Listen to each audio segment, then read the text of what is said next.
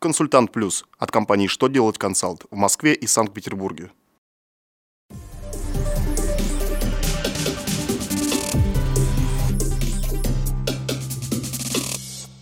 Добрый день! Для вас работает служба информации телеканала «Что делать ТВ» в студии Ольга Тихонова.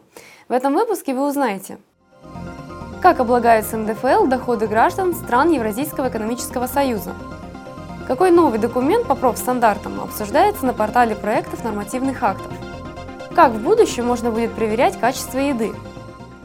Итак, о самом главном по порядку. Минфин напомнил, что в соответствии с положениями договора о Евразийском экономическом союзе доходы граждан Беларуси, Казахстана, Армении и Кыргызстана от работы по найму в России облагаются НДФЛ по ставке 13% с первого дня их работы по найму. Но по итогам налогового периода работодателю необходимо определить окончательный налоговый статус таких работников в зависимости от времени их нахождения в Российской Федерации. Если окажется, что по итогам года работник находился на территории России менее 183 календарных дней и, соответственно, не приобрел статус налогового резидента РФ, его доходы должны облагаться НДФЛ по ставке 30%.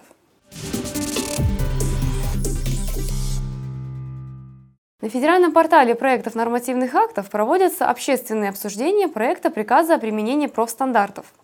В документе предлагается установить, что профессиональные стандарты могут применяться работодателями с учетом особенностей своих технологий и организации труда. Стандарты могут стать основой при определении трудовых функций, требований квалификации работников при приеме на работу, организации подготовки и дополнительного профессионального образования работников.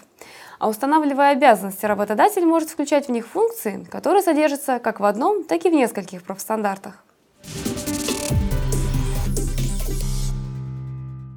В России планируется создание интерактивной системы проверки качества продуктов, которая позволит отследить весь путь товара от изготовления до магазинной полки. Такой сервис будет создаваться в рамках президентской стратегии повышения качества пищевых продуктов, которая была принята в начале июля. Его основой послужит база Россельхознадзора, которая ведется уже с 2007 года. Правда, для того, чтобы ее можно было применять каждому россиянину, необходимо подготовить законодательную и юридическую базу. Ведь у Роспотребнадзора, который сейчас занимается контролем качества продукции, нет достаточных полномочий для выполнения этой работы.